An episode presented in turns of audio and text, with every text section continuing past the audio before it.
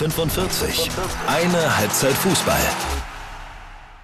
Oh, Leute, Leute, Leute, ey, was war das bitte für ein Wochenende? Also keine Bundesliga, deswegen ja eigentlich ein ruhigeres Wochenende. Aber Pustekuchen, wir hatten zwei Champions League-Spiele, von denen mindestens das letzte gestern am Montag absolut irre war. Dazu dann noch auf Amateurebene ganz schön was los, wo ich mittendrin war. Das war alles richtig verrückt. Und damit hallo und ein herzliches Willkommen zu dieser Folge, die 45. Es ist die Folge Nummer 35. Ja, und wie gesagt, also ich habe mich auf wirklich eine ruhigere Sache mal eingestellt hier. Aber es war ja vollkommen irre, was da los war. Mein Name ist Nina Potzel, das habe ich glaube ich noch gar nicht gesagt. Eure Hostin hier, wie immer am Start. Mm, und wir legen los, wie immer, mit dem Feedback. Ich habe es ja letzte Woche schon gesagt, ähm, dass ich es total schön finde und ihr habt geliefert. Es sind echt paar Fotos zusammengekommen von euren Stadionbesuchen. Das ist super, super sweet und äh, echt cool, dass so viele von euch da auch wirklich immer wieder sind. Das macht auch äh, richtig viel Spaß. Ich schaff's leider nicht so richtig häufig, aber umso schöner finde ich dann so eure Fotos zu sehen. Genauso sweet sind übrigens eure Nachrichten auch zuletzt, also abgesehen von den Fotos. Irgendwie schreiben aktuell immer mehr Leute, dass sie einfach dankbar sind für den Podcast und das macht mich einerseits richtig verlegen, aber auch happy und ziemlich emotional, weil, also, das Ding ist, ich freue mich total darüber, absolut. Aber das Ding ist, ich muss mich eigentlich bei euch bedanken, so cheesy das auch immer klingt. Das, ich weiß, es ist immer diese, oh, nein, und das mache ich nur alles für euch und ganz, ganz lieben Dank. Und, aber es ist so, wisst ihr? So, das, wenn, wenn ich nicht immer diesen Kontakt auch zu euch hätte und ihr das nicht alle so gut finden würdet und mir das auch so zeigen würdet, dann würde ich hier längst irgendwie was anderes machen. Von daher wirklich, ich freue mich total, dass ich euch irgendwie so den Tag versüßen kann oder wie auch immer und ähm, bin mega, mega, mega dankbar für eure Nachrichten und das, ähm, ja, ihr so am Ball bleibt, mit dabei seid. Ich habe auch irgendwie, bin so ein bisschen durchgegangen, wer so schreibt und teilweise sind für euch ja wirklich schon einige seit der Europameisterschaft mit dabei und das ist bald ein Jahr auch einfach her. Völlig irre. Ähm, also richtig, richtig sweet. Ganz, ganz lieben Dank dafür. Und bevor es jetzt zu romantisch, zu cheesy, zu äh, klischeehaft ähm, wird, starten wir mal richtig rein in diese Folge. Und zwar mit dem Interview der Woche. Es ist quasi hochaktuell, also eigentlich nicht wirklich. äh, immerhin ist das Spiel mittlerweile doch ein paar Tage her, aber ich hatte die Ehre, gestern am Montag also schon mit der Siegtorschützin des DFB-Pokal-Halbfinals zu sprechen. Naja, und wer ist das? Hasret Kayikci vom SC Freiburg. Ich bin aus dem Gespräch irgendwie total hyped rausgegangen. Ich bin echt gespannt, was ihr dazu sagt. Kurzer Hinweis. Ich habe das erste Mal nicht bei mir aufgenommen, sondern bei meinen Eltern. Und ich musste meinen Laptop halt und die ganze Technik alles so ein bisschen anders platzieren. Es hat, glaube ich, ganz gut funktioniert, aber ähm, ja, mein Laptop war irgendwie so platziert, dass er nicht so richtig gut Luft bekommen hat und dann hat er so ein bisschen den Düsenjet gemacht. Also, äh, wenn ihr da manchmal so ein Rauschen hört, gerade hinten raus, das sind die lieben Grüße vom Laptop. Und nun viel Spaß mit Hasret Kaikci. Hinter den Kulissen. Seit zwölf Jahren spielt sie beim SC Freiburg, hat für den Sportclub und auch Duisburg mittlerweile 127 Bundesligaspiele angesammelt. Zwei Champions League-Einsätze kommen mit dazu und auch elf A-Länderspiele stehen auf ihrem Zettel. Für das jüngste Aufsehen hat sie gesorgt, als sie im DFB-Pokal-Halbfinale den Siegtreffer für Freiburg und damit den Einzug ins Finale in der sechsten Minute der Nachspielzeit besorgt hat. Herzlich willkommen, Hasret Kaikci. Hallo, ich freue mich, hier zu sein. Ja, schön, dass du hier mit dabei bist. Vor allen Dingen am 1. Mai, Feiertag. Ich weiß nicht, ist das für dich irgendwie ein Thema? Tatsächlich nicht. Wir hatten heute schon zweimal Training und ja, da wird, glaub, wir müssen halt unsere Woche oder im Rhythmus bleiben. Deswegen wird da wenig Rücksicht auf Feiertage genommen, was auch an sich voll okay ist. Ja, erst einmal, ich, ich komme aus dem Umland von Berlin und bin auch immer mit Absicht, dann auch als ich in Berlin gewohnt habe, immer rausgezogen, weil in Berlin ist dann natürlich die Hölle los. Weiß nicht, wie das in Freiburg so ist.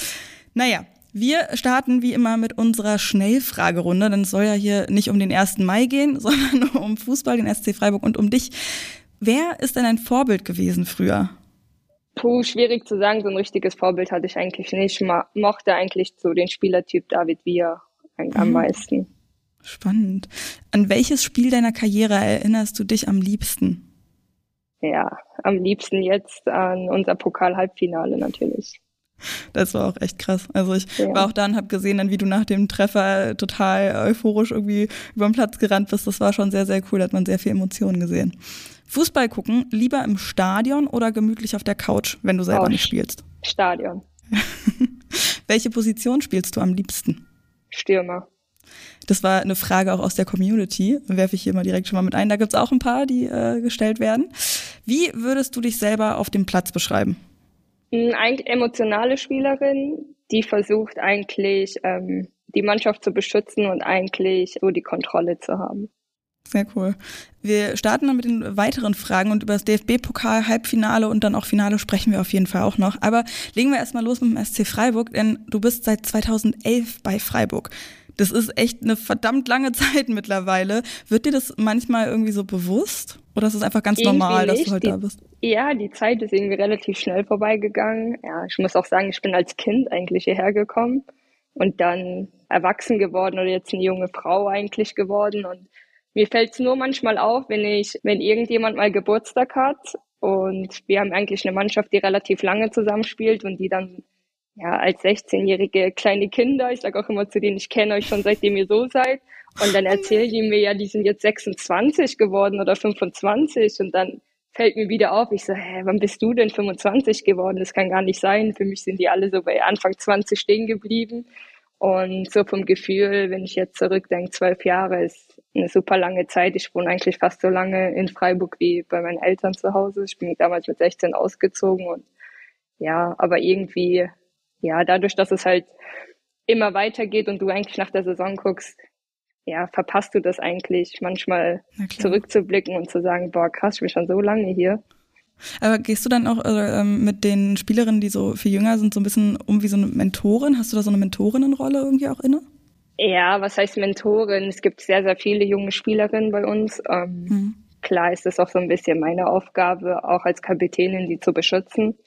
Für mich ist auf jeden Fall wichtig, dass sie wissen, dass egal was bei jedem so im Leben anliegt, auch egal ob privat oder halt sportlich, dass die halt immer zu mir kommen können und wir eigentlich alle Probleme ernst nehmen und auch versuchen, die zu lösen. Oft sind es vielleicht Kleinigkeiten, aber die sind halt wichtig für diese Person, die gerade damit zu kämpfen hat. Ja, und vor allen Dingen, wenn viele Kleinigkeiten sich ansammeln, dann wird es ja irgendwann auch wirklich groß. Du hast gerade gesagt, beschützen. In welchem Sinne beschützt du sie denn? Ja, gut, auf dem Feld natürlich, wenn ich merke, äh, ja, eine ist da vielleicht jetzt sehr, sehr hart in die reingegangen. Ähm, da muss ich auch ehrlich sagen, verstehe ich halt wenig Spaß, weil ich glaube auch eine empfindliche Spielerin bin, was Verletzungen angeht, weil ich selber sehr, sehr viel verletzt war. Und ja, grundsätzlich einfach, dass, glaube, das ist so ein, ja, eine wichtige Eigenschaft als Mannschaft, dass du das Gefühl hast, okay, alle meine Teamkollegen beschützen mich, egal was kommt und egal ob es jetzt irgendwie ja auf dem Feld ist oder neben dem Feld. Und wenn du das weißt, dass du das als Mannschaft, also dass du deine Mannschaft so im Rücken hast, dann ja, glaube ich, fällt es dir auch einfacher zu spielen oder zu leben. Hattest du auch so eine Spielerin, als du zu Freiburg gewechselt bist? Oder wurde das hm. auch über das Team geregelt? Sozusagen? Ja, eigentlich oft über das Team, hm. weil wir, ja, weil wir eigentlich nicht wollen, dass irgendjemand was passiert und wir eigentlich schon auch hier als Verein auch die Werte so vertreten, dass jeder so sein kann, wie er ist und sich nicht verstellen braucht und dass jeder auch akzeptiert wird, wie er ist und dass jeder auch eine besondere Art und Weise hat und wir alle das untereinander zu schätzen wissen und das ist, glaube ich, so ein Wert, was wir als SC Freiburg leben, was wir auch auf jeden Fall nicht verlieren wollen und deswegen ähm, glaube ich, regeln wir das halt so als Team immer und finde ich eigentlich eine coole Sache, sollte auch erhalten bleiben. Das klingt auch richtig, richtig schön. Das ist vermutlich auch ein Grund mit, warum du so lange schon bei Freiburg bist. Das ist nämlich ähm, quasi die meistgestellte Frage gewesen bei Instagram. Wieso bist du nie gewechselt? Was ist an Freiburg so toll? Tatsächlich liebe ich die Stadt und den Verein und die Fans. Wie ich gerade gesagt habe, die Werte, die wir als Verein vertreten, kann ich mich völlig identifizieren, auch als Privatperson. Und einer der Hauptgründe war auf jeden Fall unsere Managerin Birgit Bauer, die eigentlich zu einer Zeit, wo es mir nicht so gut geht, wo ich sehr, sehr viel mhm. verletzt war und sehr viele Operationen hatte, die dann nicht, wie es üblich so im Geschäft ist, gesagt hat, okay, jetzt kriegst du keinen Vertrag mehr und du bist sowieso immer verletzt. Die hatte mir damals eigentlich immer so das Gefühl gegeben, okay, du schaffst es nochmal und so ich will, dass du bleibst und das ist, glaube wichtig in einer Phase, wo du selber nicht weißt, okay, kann ich nochmal Fußball spielen, kann ich nicht. Und dann wollte ich natürlich irgendwann auch was zurückgeben, dann in der Zeit, wo es besser wurde und nicht die erste Möglichkeit ergreifen, dann irgendwo anders hinzugehen. Deswegen, ähm, ja, hatte ich, also ich habe immer diese Dankbarkeit von meiner Seite gespürt. Deswegen war das für mich eigentlich jetzt auch nie so ein großes Thema, den Verein zu verlassen. Ja, denn, ähm, ganz viele Kreuzbandrisse waren das, ne? Die Verletzungspause, die du da, Verletzungspausen, muss man ja wirklich sagen, ne? Leider ja, tatsächlich gab es auch in der Zeit, ich glaube, ich bin hergewechselt und habe nur ein halbes Jahr gespielt und war dann fast drei Jahre am Stück verletzt, weil ich hatte dann eine Verletzung nach der anderen. Es war immer so Verletzungen, zurückgekommen, paar Spiele, Verletzungen, wieder zurückgekommen, paar Spiele, Verletzungen. Ich hatte dann vier OPs hintereinander. Mhm. Halt immer mit diesem Abstand, dass ich ja Reha hatte. Dann bin ich auf den Platz gekommen. Zwei Spiele später ist gerade wieder was passiert und so ging es gerade weiter. Es war so ein Teufelskreis und ja, deswegen ist es schon auch was ja bemerkenswertes, dass man ja, ich sag mal, den Mensch Hasret auch nicht fallen gelassen hat, nicht nur die Spielerin, sondern auch den Mensch. Und das ist halt so eine menschliche Seite von uns als Verein auch gewesen, wo ähm, vielleicht ja nicht üblich in diesem Geschäft ist, weil es auch viel um Leistung und Geld geht. Deswegen war für mich klar, wenn ich wieder zurückkomme, dann ähm, ja, werde ich bei diesem Verein bleiben und denen das auch so ein bisschen zurückzahlen. Ja. Voll gut. Jetzt äh, fühle ich mich fast ein bisschen schlecht, wenn ich äh, frage, ob es denn einen Verein gibt, für den du nochmal irgendwie spielen wollen würdest, weil das gerade wirklich auch nicht danach klingt. Tatsächlich nein. Du hast aber trotzdem auch äh, ziemlich viel Kritik geübt, aber das dann vermutlich eher so am Fußball generell. Vor ähm, noch vor einem Jahr hast du gesagt, was die Infrastruktur angeht, habe ich auf Kreisliganiveau gespielt. Der Platz war bei euch ständig unter Wasser, die Physios äh, konnten sich nicht rein auf ihre Arbeit beim Verein konzentrieren, was ja für dich gerade mit diesen vielen Verletzungen eben noch schlimmer war. Deswegen auch irgendwie krass, dass du es halt trotzdem so durchgeschafft hast und immer noch spielen kannst auch. Was hat sich in dieser Zeit dann jetzt verändert beim SC? Ja viel. Wir sind letztes Jahr ins Dreisamstadion umgezogen, was ja unsere Infrastruktur, sage ich mal, von null auf ja 100 Prozent verändert hat. Wir haben jetzt super Möglichkeiten. Wir haben das alte Stadion von unseren Männern. Wir haben einen Kraftraum hier. Wir haben einen Aufenthaltsraum. Wir haben einen super ebenen Rasen, eigentlich fast schon perfekt. Deswegen, das ist alles, was wir uns überhaupt erträumen hätten können. Und deswegen sind wir überaus dankbar auch dem Verein, dass die uns das ermöglicht haben und eigentlich immer noch so ein bisschen dafür kämpfen, dass wir auch hier bleiben und unsere Mädels nachholen können, weil ähm, man muss auch sehen, dass das auch kein Zustand für uns war, da wo wir vorher waren. Das war auch allen klar und das ist jetzt auch kein Zustand für unsere Jugend. Wir wollen unbedingt, dass die so schnell wie möglich hierher kommen und man muss sich nur die verletzten Historie angucken und das könnte man schon auf die Infrastruktur zurückführen. Mir geht's persönlich, muss ich ehrlicherweise auch sagen, so viel besser, seitdem wir hier sind. Ähm, ich merke einfach, ich habe weniger Probleme auch mit meinem Knie, wenn ich auf einem normalen ebenen Rasen spiele wie vorher, wo du ja, wo du nicht weißt, okay, breche ich jetzt mein Bein, grob gesagt, oder breche ich nicht und bist dann froh, wenn du nach dem Training eigentlich nichts hattest und ja, deswegen, das spielt ja nicht nur als Sportlerin eine Rolle, sondern auch als Person, weil wenn du jetzt so viel Verletzungen hast, ich werde wahrscheinlich mein ganzes Leben irgendwie Probleme haben und vielleicht hätte man das alles auch verhindern können, wenn wir einfach andere Strukturen gehabt hätten. Aber ähm, deswegen wollen wir eigentlich so schnell wie möglich, dass unsere jüngeren Mädels zu uns kommen und eigentlich auch normale Stru Infrastruktur haben. Ja, könnt ihr da als Spielerin irgendwas machen? Ja, ich glaube, uns ist allen wichtig, dass ähm, wir wollen auch, dass die zu uns kommen und dann ist es halt klar auch ein bisschen mühsam, man muss immer nachfragen und das halt immer wieder erwähnen, aber wir als Verein auch unsere Herren wollen.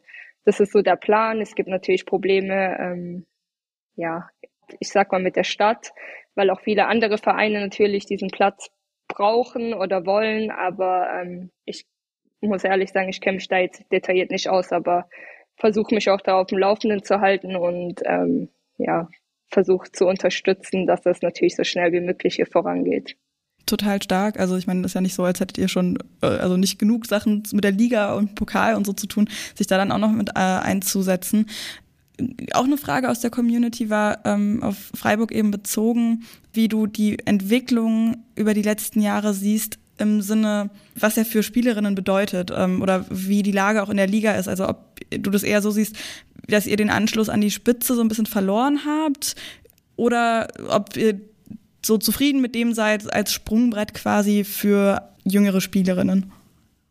Mm, so ein bisschen beides, hm? weil ähm, wir sicherlich auch nicht die finanziellen Möglichkeiten haben, wie jetzt die anderen Vereine, die vor uns stehen. Aber wir haben natürlich den Anspruch, immer das Beste aus der Saison rauszuholen. Und wir glauben an uns als Mannschaft. Wir spielen jetzt schon relativ lange zusammen. Wir haben jetzt eine neue Trainerin. Dann ist die erste Saison natürlich immer ein bisschen schwierig, weil die anderen Input hat. Und dann ist das auch so ein bisschen Findungsphase, sage ich mal. Und hoffen eigentlich, dass es jetzt vielleicht nächstes Jahr ja so ein bisschen zündet, ihre Ideen vom Fußball. Und klar hatten wir auch eine super erfolgreiche Zeit unter Jens Scheuer. Da hatten wir aber auch ja eine sehr, sehr, sehr gute Mannschaft, sage ich mal. Und ähm, ja, bin mir aber sicher, dass wenn wir das jetzt richtig angehen, dass wir da auch zurückkehren können. Aber sicherlich haben die Mannschaften vor uns haben eine andere ja, Kraft, auch Spielerinnen zu verpflichten. Das muss man auch ganz klar einsehen.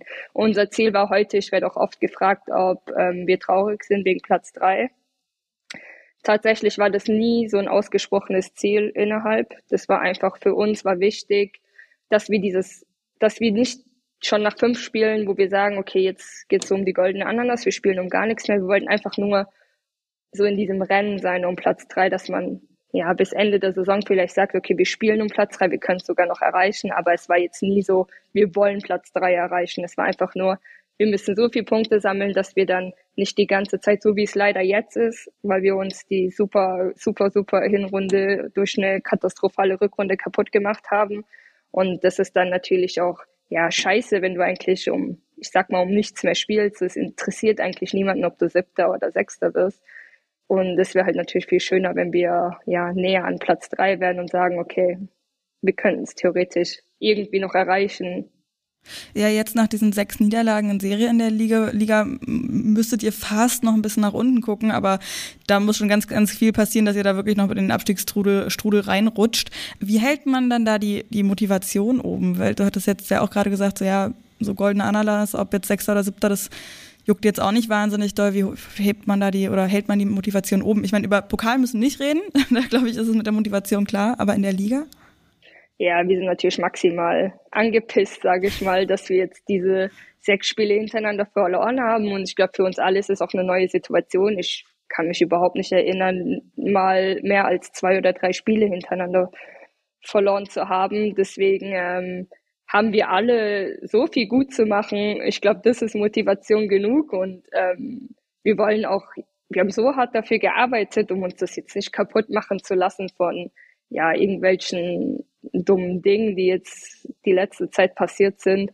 Und deswegen ja, sind wir eigentlich so ein bisschen auf Wiedergutmachungstour und wollen noch zeigen, dass das vielleicht einfach nur eine Phase war, die wir hatten und dass wir vielleicht viel besser spielen können, wie es so in den letzten sechs Wochen der Fall war.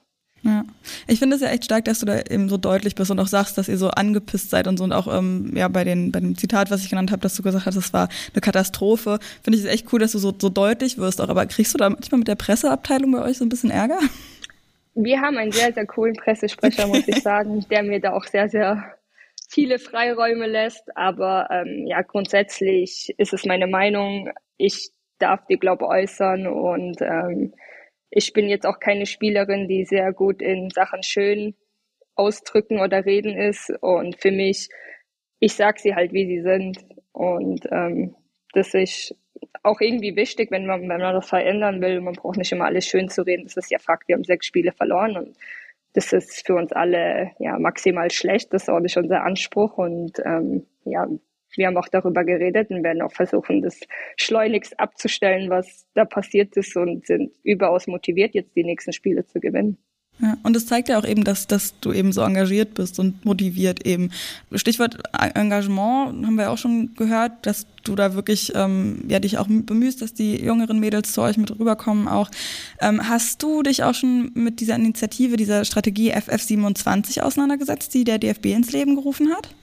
Tatsächlich noch nicht.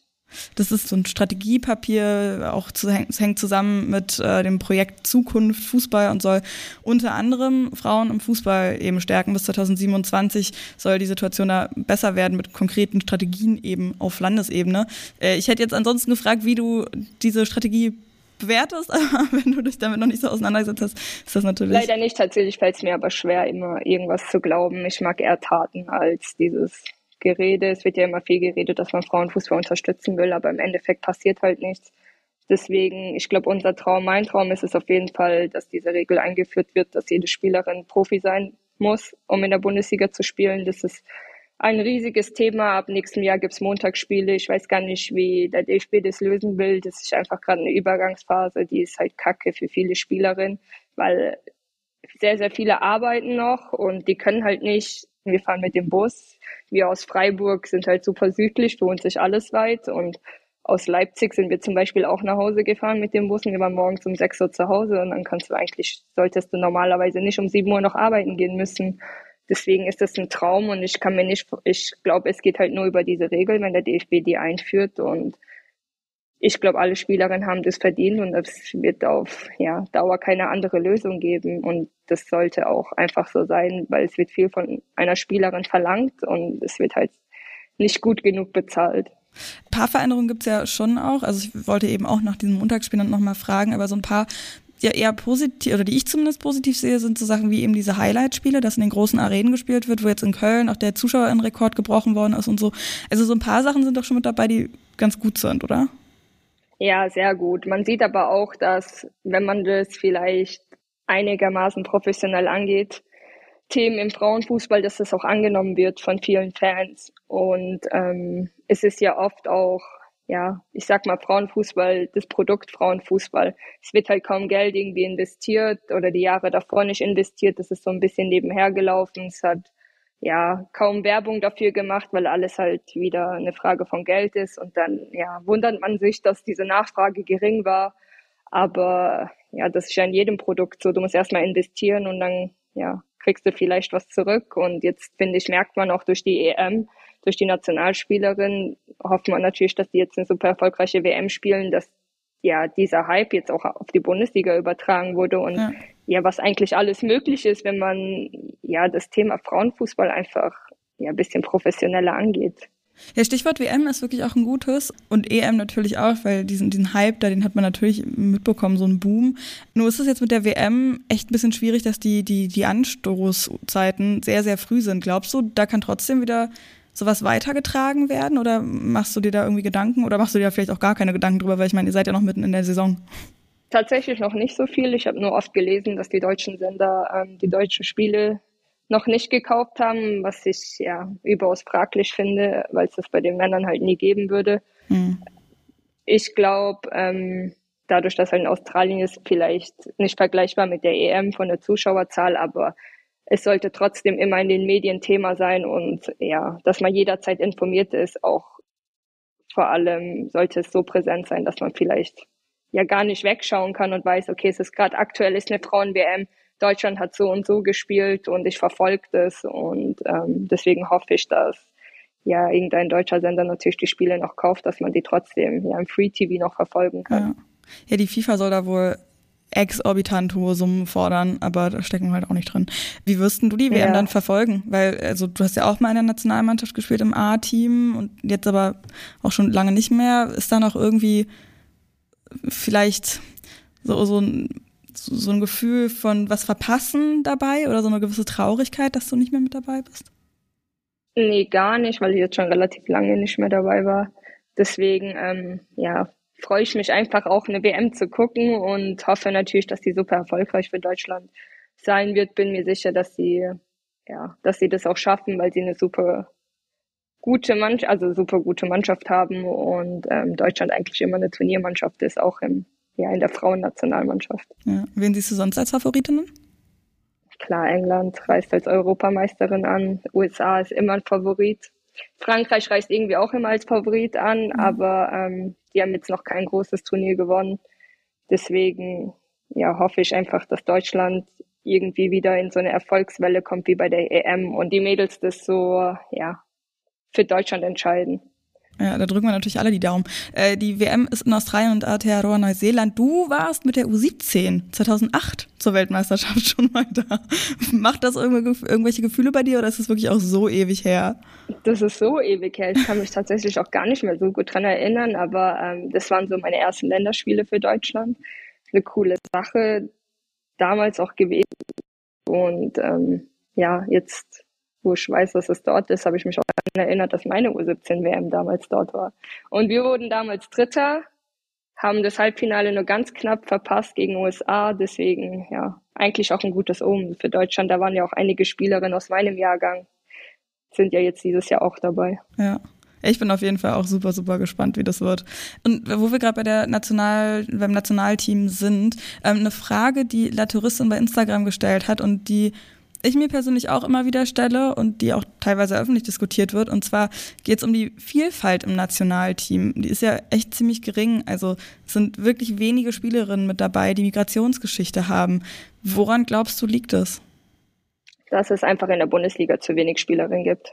Das muss man auch ganz klar sagen. Ähm, weiß jetzt aber auch nicht genau, wie dieses Talentförderung, Talent suchen, ob ähm, ich weiß auch, ich bin jetzt halt selber Ausländerin, deswegen ich wünsche mir natürlich mehr ähm, ja, Ausländer in der Bundesliga, weil jeder Mensch ist auf seine Art und Weise irgendwie anders und es ist immer schön für eine Mannschaft, wenn ja man verschiedene Typen in einer Mannschaft hat, aber ähm, hängt natürlich auch, ja, weiß ich nicht, ob das auch so ein bisschen mit zu Hause zu tun hat, weiß nicht, ob sehr, sehr viele Frauen jetzt irgendwie draußen Fußball spielen. Für mich war einfach, ich habe auf der Straße die ganze Zeit geschrien auf dem Bolzer. Ich war wie ein Junge. Für mich gab es einfach so gar keine andere Option. Ich habe auch viel mehr Jungsfreunde gehabt früher und ähm, ja, weiß nicht, wie es zu der Zeit ist. Ich habe eher das Gefühl, dass Kinder jetzt nicht mehr so viel rausgehen und ja, zu Vereinen gehen vielleicht und eher ja auch viel für die Schule machen müssen. Deswegen ja, hoffe ich, dass es ähm, natürlich so ein bisschen mehr ja, Vielfalt auch in der Bundesliga gibt und das dann vielleicht in die Nationalmannschaft kommt. Ja, ja, das ist natürlich auch echt wichtig, um eben noch mehr Kids irgendwie dazu zu bekommen, vor allen Dingen, wenn man irgendwie sieht, ey, da sind Leute wie ich irgendwie mit dabei, einfach Repräsentation, ne? Ähm, ja, hm? es sollte auch wichtig sein, ähm, ja, es geht ja oft um die Qualität, ist ja egal, ob ich jetzt Hasret heiße oder Maria Deswegen, ähm, wie ich vorhin gesagt habe, ist halt wichtig, weil jeder bringt irgendwie eine andere, ein anderer, jeder ist ein anderer Typ und vielleicht die Art und Weise, wie jeder spielt, ist anders. Deswegen ist wichtig, dass, ja, dass es viele Nationen oder Nationalitäten einfach in einem Verein oder in der Bundesliga gibt wo du gerade erzählt hast von dem Bolzplatzleben. Das finde ich auch total schön. Also fand ich richtig schön, irgendwie ähm, bei der Recherche für das Gespräch jetzt irgendwie zu lesen, wie du auch irgendwie in anderen Interviews davon gesprochen hast.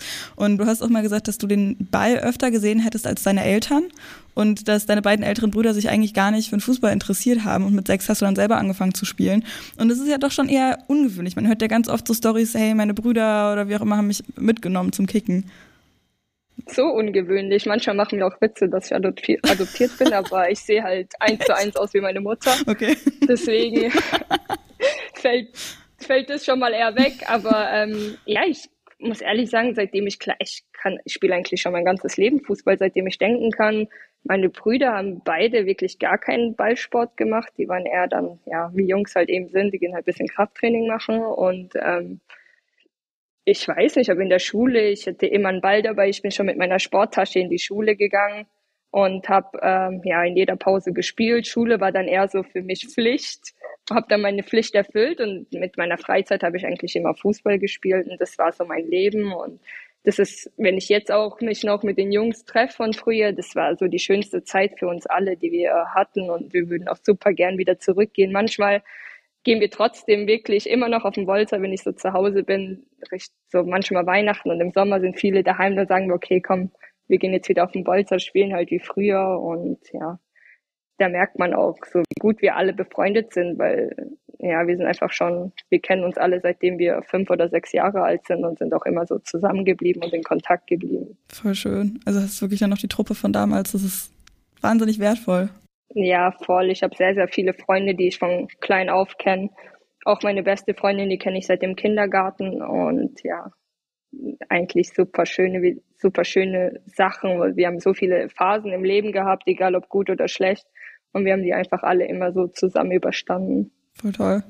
Denn äh, weil wir jetzt so ein bisschen schon aufs Ende der Zeit, sage ich mal, zusteuern, ähm, würde ich natürlich auch nochmal gerne über das äh, DFB-Pokal Halbfinale und Finale sprechen. Ich finde es richtig schön, irgendwie vor dem, ähm, vor dem Spiel jetzt und auch nach dem Spiel gegen Leipzig hat Fums ein Zitat von dir aus dem Interview nochmal gepostet und ähm, nochmal explizit erwähnt. Und zwar, dass du gesagt hast, wir waren alle mit in Berlin und sind immer noch ein wenig traurig, dass Leipzig da gewonnen hat, eben beim Pokalfinale der Männer im letzten Jahr.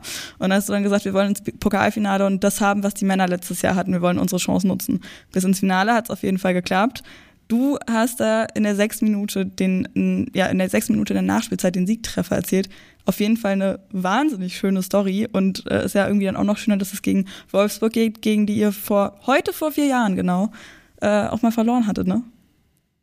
Ja, ich glaube, wir haben eine sehr, sehr große Rechnung offen, weil ähm, ja, ich freue mich, dass ich für mich persönlich einfach diesen Bann endlich in diesem Halbfinale mal gebrochen habe, weil ich glaube, ich habe sechs oder sieben Mal, ich habe irgendwann aufgehört zu zählen, bin ich in diesem Halbfinale rausgeflogen, meistens gegen Wolfsburg. Und ja, wenn du diesen Traum hast und immer so kurz davor stehst und eine Mannschaft, den dir immer kaputt macht, dann ja, ist es halt irgendwie schade. Und jetzt in diesem einen Finale war ich leider verletzt und da war es halt wieder Wolfsburg, die 1 gegen uns gewonnen haben und die jedes Mal irgendwie so ja unseren Traum kaputt gemacht haben. Deswegen freue ich mich, dass wir jetzt eine neue Chance mhm. haben. Wolfsburg, ja, ganz klarer Favorit in diesem Finale. Vor allen Dingen nach dem 5-0 gegen Bayern halt, ne? Genau, sind, haben eine enorme Qualität. Ich meine, die haben jetzt achtmal hintereinander gewonnen. Und das ist ja irgendwie auch nicht Glück, das ist eine Qualität, die sie einfach haben in K.O.-Spielen, dass sie ähm, ja unglaublich ja, eine unglaublich gute Mannschaft sind. Die haben auch im Ligaspiel jetzt gegen uns gewonnen. Wir haben überhaupt keinen Druck. Keiner erwartet von uns, dass wir dieses Spiel gewinnen. Für uns ist es einfach eine riesige Chance, in diesem Finale zu stehen. Und ja, wie du damals gesagt hast, wir waren in Berlin und das war für uns einfach so besonders.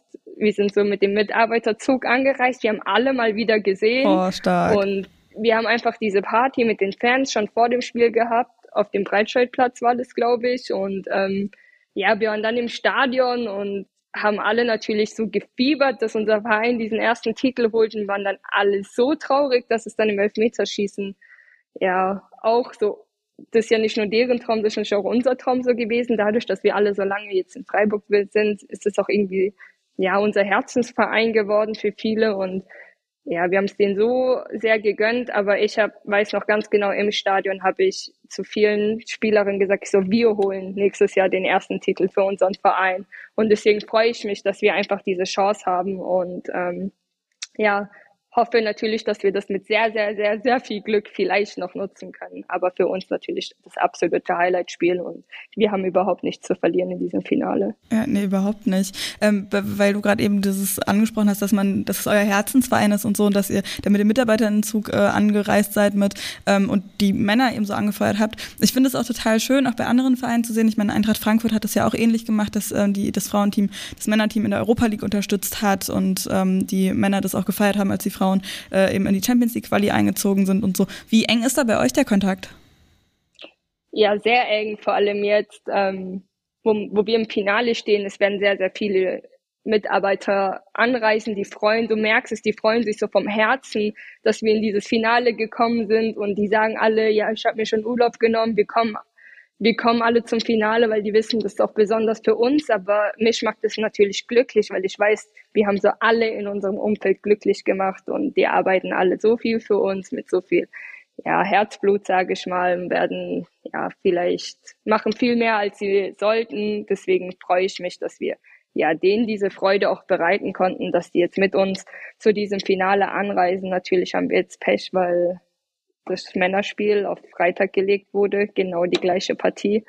Das ist halt, ja, einfach schlecht für uns, ja, sehr ärgerlich, weil auch, ja, viele Mitarbeiter leider arbeiten müssen, um das Männerspiel vorzubereiten. Aber ähm, wir werden das Beste draus machen. Wir glauben auf jeden Fall, dass viele unserer Fans einreisen werden. Und ja, ich freue mich einfach auf dieses Spiel, weil wir haben das alle verdient als Verein und hoffen natürlich, dass unsere Männer jetzt am ähm, Dienstag nachziehen. Ja, auf jeden Fall drücken wir die Daumen, das ist, weil das klingt echt richtig schön bei euch da. Was können denn eure Stiche sein gegen Wolfsburg? Weil du hast ja auch schon gesagt, dass die natürlich glasklarer klarer Favorit sein werden. Was können da eure Stiche sein? Ja, grundsätzlich wird super wichtig sein, dass wir nicht ein schnelles Gegentor bekommen. Wir haben eine junge Mannschaft, die super nervös immer in Spiele geht. Und deswegen ähm, hoffe ich eigentlich, dass wir ja so lange wie möglich diese Null halten können und dann muss man auch ehrlicherweise sagen, dass wir jetzt nicht viel Ballbesitz gegen Wolfsburg haben werden und jetzt auch nicht irgendwie zehnmal aufs Tor schießen werden. Und für uns wird es auch ein Schlüssel sein, super effektiv zu sein, wenn wir Aktionen haben, dass wir die auch zu Ende spielen und dann vielleicht auch ja das ein oder andere Tor machen können. Und dann müssen wir uns natürlich aufs Verteidigen konzentrieren, weil Wolfsburg einfach eine enorme Qualität hat. Ja, absolut. Vorher müsst ihr natürlich auch noch in der Liga weiter ran. Denkt ihr da überhaupt jetzt schon auch so an das ähm, Pokalfinale? Hm, tatsächlich schon ein bisschen. Aber für uns ist einfach wichtig, dass wir jetzt die nächsten zwei Spiele gewinnen, weil wir wollen jetzt nicht mit einer ja, super großen Negativserie ins Finale gehen, weil da hast du auch einfach ein schlechtes Gefühl. Das war auch schon vor dem Halbfinale so ein Problem. Man muss auch ehrlicherweise sagen, wir hatten enormen Druck, auch wenn wir das ja schön geredet haben so ein bisschen und versucht haben, also Theresa und ich vor allem diesen Druck auch von der Mannschaft zu nehmen. Aber es war ähm, ja ich weiß gar nicht, ob ich jemals so ein Druckspiel hatte wie in diesem, wie an diesem Tag, weil wir hatten fünf Niederlagen. Leipzig kam aus einer super Erfolgsserie, die haben alles klein geschossen in der zweiten Liga. Eine haben, Stunde vorher. Genau. Sind aufgestiegen, sind, haben zwei Erstligisten aus dem Pokal geworfen mit Frankfurt und Essen, wo du sagst, wir haben beide Spiele verloren gegen die. Wir hatten gerade gegen den Tabellenletzten verloren, sogar mit, wo wir ein Eigentor gemacht haben. Für uns war so, wir wussten, was für eine Bedeutung das, dieses Spiel für alle in unserem Umfeld hat. Dann war es noch RB Leipzig, genau der Verein, wo ja. gegen unsere Männer im Finale gewonnen hat. Für uns war wirklich verboten, äh, verlieren verboten. Deswegen freue ich mich, ist auch, glaub, merkt man beim Tor so von jedem einfach so eine große Last abgefallen und dass wir das auch endlich geschafft haben und wir gemerkt haben, okay, wir haben dieses, wir haben es geschafft, so wie sind eigentlich, wenn jetzt nichts mehr passiert, einfach in diesem Finale. Ja, das war, ich weiß gar nicht, wie viele Minuten es da noch waren, aber wirklich nicht mehr lange nach deinem 1-0 eben. Genau, ich glaube, es war eineinhalb, zwei Minuten. Ja. Ja, krass, ey. Genau, dann geht's als nächstes jetzt gegen Werder. Das Hinspiel war im Weserstadion. Total krass. Äh, ich habe da schon mit Anneke Borbe, der Torhüterin von Werder, gesprochen, wie das für sie war. Die hat gesagt, sie musste sich da teilweise wirklich irgendwie zusammenreißen und von der Stimmung nicht ablenken lassen. Wie war das für euch so als Gästeteam? Ja, richtig cool, weil es sind halt so viele Fans da. Ähm, ich generell mag es ja, wenn viele Fans da sind. Ähm, irgendwie im Spiel, muss ich ehrlich sagen, höre ich jetzt nicht so viel von außerhalb. Ich höre natürlich, wenn die Fans jetzt so lauter werden, wenn zum Beispiel wir aufs Tor laufen oder der Gegner. Aber ähm, ja, Riesenkompliment auch an Bremen, dass die das so auf die Beine gestellt haben. Und ähm, ja, für uns alle war das, also für Bremen natürlich mehr, aber für uns Freiburger war das auch einfach ein besonderes Spiel. Wir haben auch ein paar Spielerin gehabt, die halt vorher bei Bremen gespielt haben. Für die war das auch, glaube ich, so ein emotionales und besonderes Spiel und für die ja, waren auch super glücklich, dass sie das miterleben durften. Dann, äh, apropos, wo wir gerade bei äh, viele Fans und Fans im Stadion und so weiter sind, jetzt spielt gleich Wolfsburg, eure Finalgegner eben. Es sind noch zwei Minuten. Deswegen würde ich mal sagen, rappen wir das hier mal alles äh, ab. Ähm, wirst du es gucken gegen Arsenal, das Champions League Halbfinale? Rückspiel? Tatsächlich machen wir gerade einen Mannschaftsabend. Ich gehe gleich auch runter. Ich bin gerade im Stadion und ja, wir gucken das alle zusammen gleich und hoffen, hoffen natürlich, dass Wolfsburg ins Finale kommt. So ist dann die Kameradschaft auch noch da unter den Teams der Liga. Ja, äh, dann wirklich danke nochmal, äh, dass du dir die Zeit genommen hast, eben so kurz vor dem ähm, Teamabend auch. Hat mir sehr viel Spaß gemacht. Ja, danke mir auch. Dann mach's gut, ciao. Ciao. Naja, das Daumendrücken hat geklappt, würde ich mal sagen. Ganz kurz noch zu Hasrit, bevor wir ins nächste Segment gehen. Ey, dieses Gespräch mit ihr hat wirklich so viel Spaß gemacht, als sie von dem Tor gegen Leipzig gesprochen hat und auch von dem Feeling in Freiburg. Da hatte sie so ein Leuchten in den Augen. Das war so, so toll. Und auch danach, wir haben ja dann eigentlich äh, aufgelegt und wollten ne, das Spiel dann auch beide gucken, das Champions League-Spiel ähm, da zwischen Arsenal und Wolfsburg. Und haben dann aber trotzdem noch, sie hat dann nochmal äh, auch erzählt, wirklich wie krass dieses Spiel war und wie, wie was für eine Erleichterung das auch war und ey, war richtig, richtig toll zu sehen und ich hoffe, ihr habt es auch gehört. Also ähm, tausend Dank dafür. Das war der Spieltag. Naja, und dann kommen wir doch jetzt mal zu diesem groß angekündigten Spiel. Vorneweg Wolfsburg zu Gast bei Arsenal im Emirates Stadium Und das Emirates Stadium, das war erstmals bei einem Spiel der Frauen ausverkauft. Applaus. Also dafür auf jeden Fall das war wirklich absurd krass und ich habe echt gedacht, boah, und da haben wir auch alle so ein bisschen geschrieben, ein paar von euch äh, HörerInnen haben mir da geschrieben, dass, dass das brutal werden wird für, für Wolfsburg. Auch wenn Arsenal eine krasse Verletzungssorgen gerade hat, ist auch wieder was mit dazugekommen. Also da zu bestehen, irre. Und so heftig wie die Kulisse war auch das Spiel, ehrlich gesagt. Ey, ich habe genau dann eingeschaltet, als das 1 zu 0 für Arsenal fiel. Also wirklich, ich habe gerade noch den Jubel gesehen. Stina Blackstenius war das in der 11. Minute. Sie übrigens mit dem 50. Spiel für Arsenal. Die haben sich dann natürlich hinten reingestellt, weil die mussten ja nichts mehr machen. Ne? Also 1 zu 0 geführt, insgesamt dann 3 zu 2 mit dem äh, Ergebnis aus dem Hinspiel. Das war ja 2 zu 2 ausgegangen. Und das war dann natürlich für Wolfsburg Mist gewesen, dass eben Arsenal so tief steht und wenig gemacht hat und Wolfsburg hat echt gebraucht, ins Spiel zu kommen. Hat teilweise wirklich auch hektisch gewirkt, fand ich. Super viele Fehler mit dabei, die sich da irgendwie eingeschlichen haben. Zum Beispiel auch diese eine Situation, als Kathi Hendrich klären wollte vor dem eigenen Tor und den Ball dann aber direkt in die Füße einer Gegnerin geschossen hat. Da war dann auch Glück dabei, der Ball ging dann oben drüber noch. Insgesamt also erstmal ein zähes Spiel, in dem Wolfsburg auf jeden Fall mehr gemacht hat obviously, ich meine, Arsenal musste ja eigentlich nicht mehr wirklich viel machen. Die haben sich auch echt Zeit gelassen, dann teilweise einfach auf den Boden gesetzt und pipapo. Kann ich aber irgendwo auch verstehen, weil die hatten quasi eine U17-Bank am Start. Aber eben dieses Mehrmachen fürs Spiel, das hat sich dann gelohnt mit einem Spielzug, der aber mal sowas von top wunderschön einstudiert war. Kurz vor der Pause hat's fürs 1 zu 1 gereicht. Die Flanke, also gereicht klingt jetzt so, als wäre das Spiel damit gegessen. War natürlich nicht so. Aber diese Flanke aus dem Halbfeld, die da gekommen ist, hat Pop dann waren, also ganz knapp im 16er abgelegt für Roth, für Jill Roth, die zentral vor dem Tor an der 16er Kante dann abgezogen hat. Ey, wirklich wahnsinnig gut. Schaut euch das auf jeden Fall nochmal an. Das sah wirklich lehrbuchmäßig aus.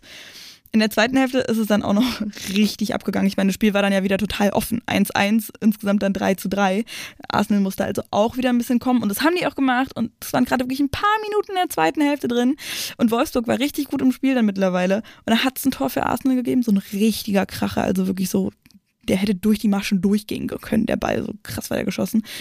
Aber es war abseits. Und in der 59. hat es dann auf der anderen Seite wiederum das 2 zu 1 für Wolfsburg gegeben durch Alexandra Popp. Wer denn sonst? War übrigens ihr 150. Pflichtspieltreffer für Wolfsburg.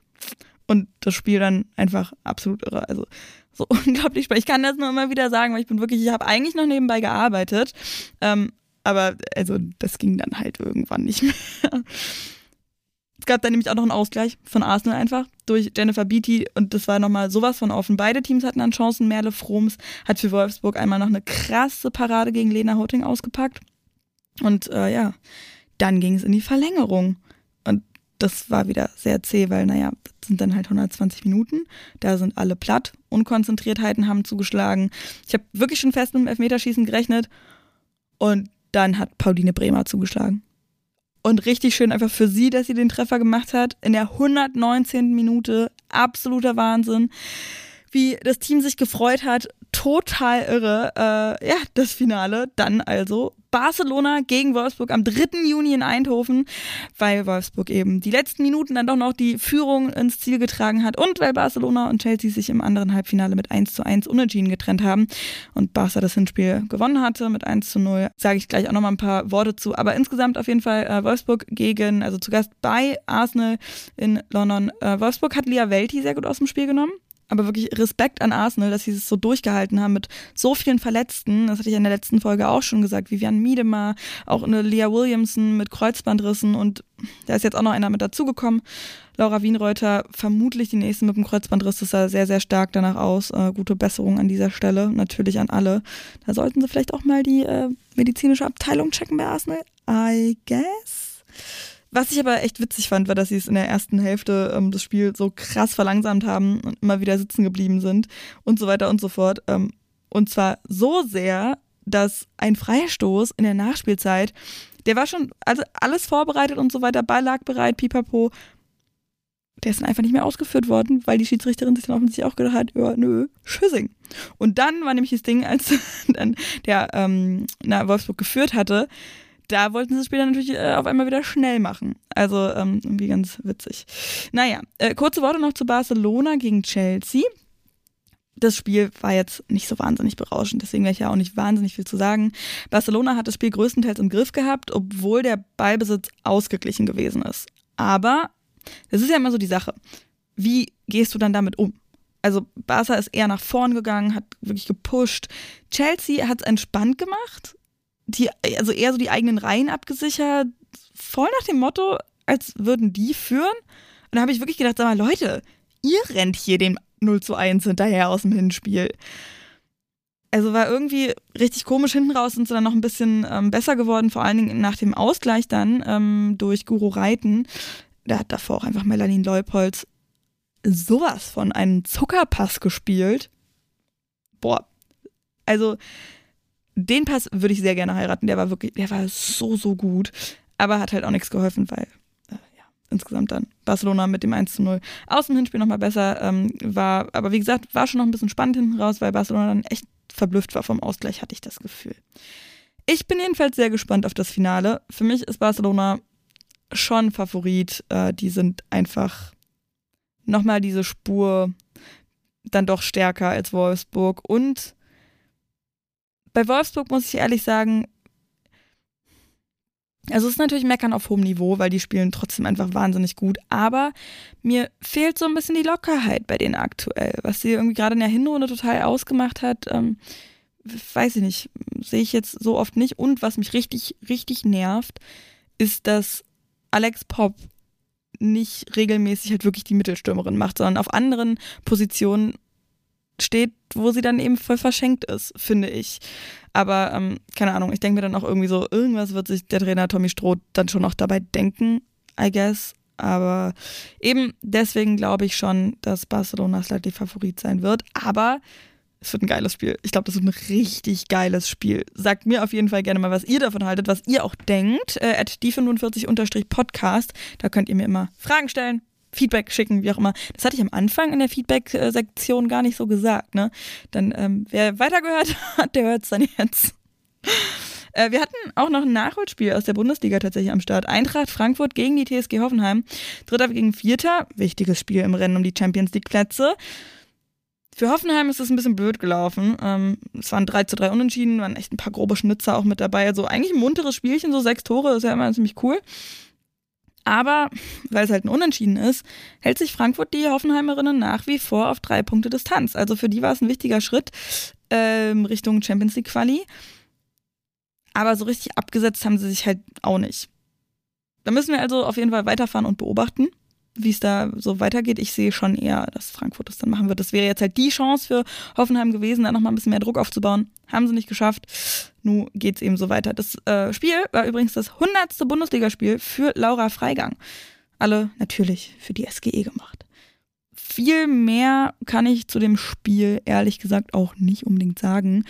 Ich habe es nämlich nur im äh, Ticker mitbekommen. Und zwar, weil ich selbst für Victoria Berlin unterwegs war. Ich habe ja schon gesagt, äh, Amateurfußball war auch ein bisschen was los. Ähm, Landespokal am ähm, Sonntag am Start und zwar ziemlich genau nach diesem Spiel zwischen der Eintracht und der TSG, aber ich war halt schon vor unterwegs, deswegen konnte ich das nicht sehen. Und es war ein richtig schöner Tag einfach. Im Berlin-Pokal, den hat Viktoria gewonnen, erster Titel der Saison und es war wirklich also perfektes Fußballwetter, wirklich Sonnenschein, irgendwie um die 20, 25 Grad oder was das war, äh, die ganze Zeit Sonnencreme noch nachgeschmiert. Und auch wenn der SFC Stern das richtig gut gemacht hat, vor allem die Abseitsfalle einfach mal fast perfektioniert, fast perfektioniert ich war richtig genervt am Ende irgendwie. Anyway, es hat für ein 2 zu 0 gereicht für Viktoria Berlin und äh, ganz ehrlich, also es war einfach ein richtig, richtig, richtig schöner Tag. Nach dem Spiel ist vor dem Spiel. Was erwartet uns in der nächsten Woche? Wieder Vollzeit Bundesliga. Am Sonntag gibt's Meppen gegen Duisburg, das Duell der direkten Tabellennachbarn. Beide trennt die Linie zwischen Abstieg und Klassenhalt und nur ein einziger Punkt. Also das wird nochmal richtig, richtig zittrig werden. Da kann sich auch schon ein bisschen was entscheiden, weiß ich jetzt nicht, aber auf jeden Fall der nächste große Bruch eben in der Tabelle dann kommen, weil so viele Spiele haben wir halt auch nicht mehr auf dem äh, Ticker. Sagt man das so auf dem Ticker, auf dem Tacho? Im Terminkalender vielleicht auch einfach. Außerdem gibt es Freiburg gegen Bremen. Habe ich auch schon mit äh, Hasrid Kajikci ein bisschen drüber gesprochen. Das Hinspiel war da im Weserstadion. Ach, denke ich auch immer noch sehr, sehr gerne zurück. Äh, da hat Freiburg knapp gewonnen. Werder ist ja mittlerweile ein bisschen besser drauf. Vielleicht geht da was. Für Freiburg wäre es natürlich richtig wichtig, diese Serie der Niederlagen in der Liga auch äh, besiegen zu können. Ähm, das hat der Hasrit auch gesagt, dass das richtig, richtig wichtig wäre und dass die Motivation auch auf jeden Fall da ist. Wolfsburg gegen Köln gibt es auch noch. Boah, alles andere als eine Klatsche wäre da ehrlich gesagt überraschend. Also eine Klatsche für Köln wäre da, glaube ich, wirklich überraschend. Hoffenheim gegen Potsdam wird auch echt, boah, uff, uff, uff. es geht los mit Turbines wirklich taffem Restprogramm, was die da noch auf dem Zettel haben. Ey, boah. Vier Spiele ja noch und äh, fünf davon, äh, nee, vier Spiele und alle gegen Clubs aus dem Top 5. Das ist echt nicht, nicht einfach. Am Samstag haben wir dann Essen gegen die Bayern. Das sollte auch ziemlich klar sein. Aber vielleicht ist auch so ein bisschen Ärger drinnen essen. Hat ja auch immerhin gegen Wolfsburg ziemlich lange durchgehalten. Und eigentlich sollte der Spieltag ja losgehen mit Leverkusen gegen die Eintracht Frankfurt am Freitag. Aber weil die Partie der Leverkusener Männer gegen Köln auf Freitag gelegt worden ist, wegen der Europa League, haben die da irgendwie drum gebeten. Und das gegen Köln ist eben ein Derby. Und Deswegen ja, können die Sicherheitsbehörden das offensichtlich nicht stemmen, dass gleichzeitig auch die Frauen spielen. Also müssen die mal wieder drunter leiden. Wir, wir kennen es ja mittlerweile. Ich weiß wirklich nicht, ob mit denen geredet worden ist. Ich habe auch gehört, dass selbst die Kölner Männer da nicht wahnsinnig viel ähm, zu sagen hatten, dass sie auch einfach nur benachrichtigt worden sind. Also, boah, weiß ich jetzt nicht, wie ich das finden soll. Ich meine, klar kann ich verstehen, wenn man dann für den internationalen Auftritt bei den Männern irgendwie bisschen mehr Puffer braucht, auch für die Anreise oder so. Aber das sind halt so viele Seiten und es sind ja wirklich nicht nur die, äh, dieses Frauenspiel, das da irgendwie dann drunter leiden muss, sondern ja eben auch die Kölner und so. Also es ist. Boah. Ja. Anyway, ähm, spielerisch trennt die beiden, also Leverkusen Eintracht, zwei Plätze, aber fast 20 Punkte. Ist, ja, dieser Bruch vom vierten zum fünften Platz. Weiß nicht, sagt das irgendwas über die Liga aus? Was meint ihr? Ist das eher negativ oder spricht es einfach für diese Top-Teams? Das könnt ihr mir genauso in die DMs leiden damit. Oh Gott, sorry. So, und dann, bevor ich den Deckel drauf mache, und das wird jetzt ein bisschen länger noch dauern, bis wir dahin kommen, weil, haltet euch fest, die Liste mit den News ist dieses Mal wirklich, wirklich lang. Da hat sich echt was angesammelt. Ich meine, gut, geht ja jetzt natürlich auch los mit den ganzen Transfers und so weiter, deswegen ähm, erstmal noch ich habe es ja letzte Woche schon angekündigt, dass es gemunkelt wird. Jetzt ist es fix. Kim Kulich, bisher Co-Trainerin bei Wolfsburg, wird Cheftrainerin beim FC Basel. Unterschreibt da, ich meine, ganz ehrlich, von der Co-Trainerin zur Cheftrainerin absolut gut. Ich bin auch mal gespannt, was sich dann eben irgendwie bei Wolfsburg verändert und finde es aber auch ein bisschen schade, dass sie da nicht die Chance bekommt, bei Wolfsburg selbst die Cheftrainerin zu machen. Weil das würde ich auch echt gerne sehen, da mal eine Frau am Ruder zu haben. Und diese Frage, warum so viele Trainerinnen nach, also in die Schweiz wechseln, die ist bei mir immer noch offen. Wir haben, wie gesagt, äh, Vertragsgeschichten auch noch ganz, ganz viele am Start. Lorraine Bender zum Beispiel wechselt zu Leverkusen in der nächsten Saison. Die kommt aus Frankfurts zweitem Team und hat da zehn Tore in 27 Spielen geschossen. Finde ich stabil. Bender ist äh, auch U19-Nationalspielerin, äh, Offensivspielerin. Ihr kennt sie vielleicht vom Tor des Monats in der Sportschau. Das hat sie im Oktober 2022 nämlich gewonnen mit ihrem Treffer gegen Nigeria bei der letztjährigen U17-Weltmeisterschaft. Also, auch wenn ihr das nicht gesehen habt, lohnt sich, sich das mal irgendwie bei YouTube oder sowas anzugucken. Good News gibt es aber trotzdem für Frankfurt. Sarah Dawson bleibt bis 2025, hat ihren Vertrag um zwei Jahre nochmal verlängert. Also, ihr könnt mir ja mal sagen, wie ihr das findet, ob das wirklich Good News sind. Sie ist ja immerhin schon 31, ist im Winter 2022 zur Eintracht gewechselt. Ich finde es auf jeden Fall gut. Die bringt einfach immer eine krasse Stabilität und Erfahrung mit. Ähm, ich freue mich auch für sie persönlich, weil es ja auch nicht so oft, dass man irgendwie mit Anfang 30 dann nochmal irgendwie ein längerfristige Rennvertrag, zwei Jahre abschließt, das ist ja dann auch oft so, dass das immer ja, im Einjahresrhythmus sozusagen geguckt wird. Auch bei Freiburg gibt es eine Vertragsverlängerung. Kim Fellhauer geht da in ihre zehnte Saison. Verteidigerin, 25 Jahre alt und war nach einer Knieverletzung im April 2022 gerade vor ein paar Wochen erst äh, zurückgekommen. Also auch sehr, sehr gut News für sie. Bei Bayern gibt es eine kleine Umstrukturierung und zwar äh, ja in den Führungsebenen. Also wir gehen quasi weg vom Platz und ein bisschen ins Büro rein. Karin Danner ist ja 28 Jahre lang Abteilungsleiterin der Frauen gewesen beim FC Bayern. Dieses Amt legt sie jetzt nieder und Bianca Rech übernimmt. Die äh, kennen wir alle als äh, früher Teammanagerin, mittlerweile sportliche Leiterin. Äh, nimmt da ja eine ganz wichtige Rolle auch schon ein und wird jetzt dann eben ab 1. Juli äh, Vollzeitabteilungsleiterin, würde ich mal sagen. Sie hat nämlich äh, seit 1. April schon äh, in so einer Übergangsphase zusammen mit Karin Danner eben diese Aufgabe übernommen und ja, ab 1. Juli ist sie es dann ganz alleine.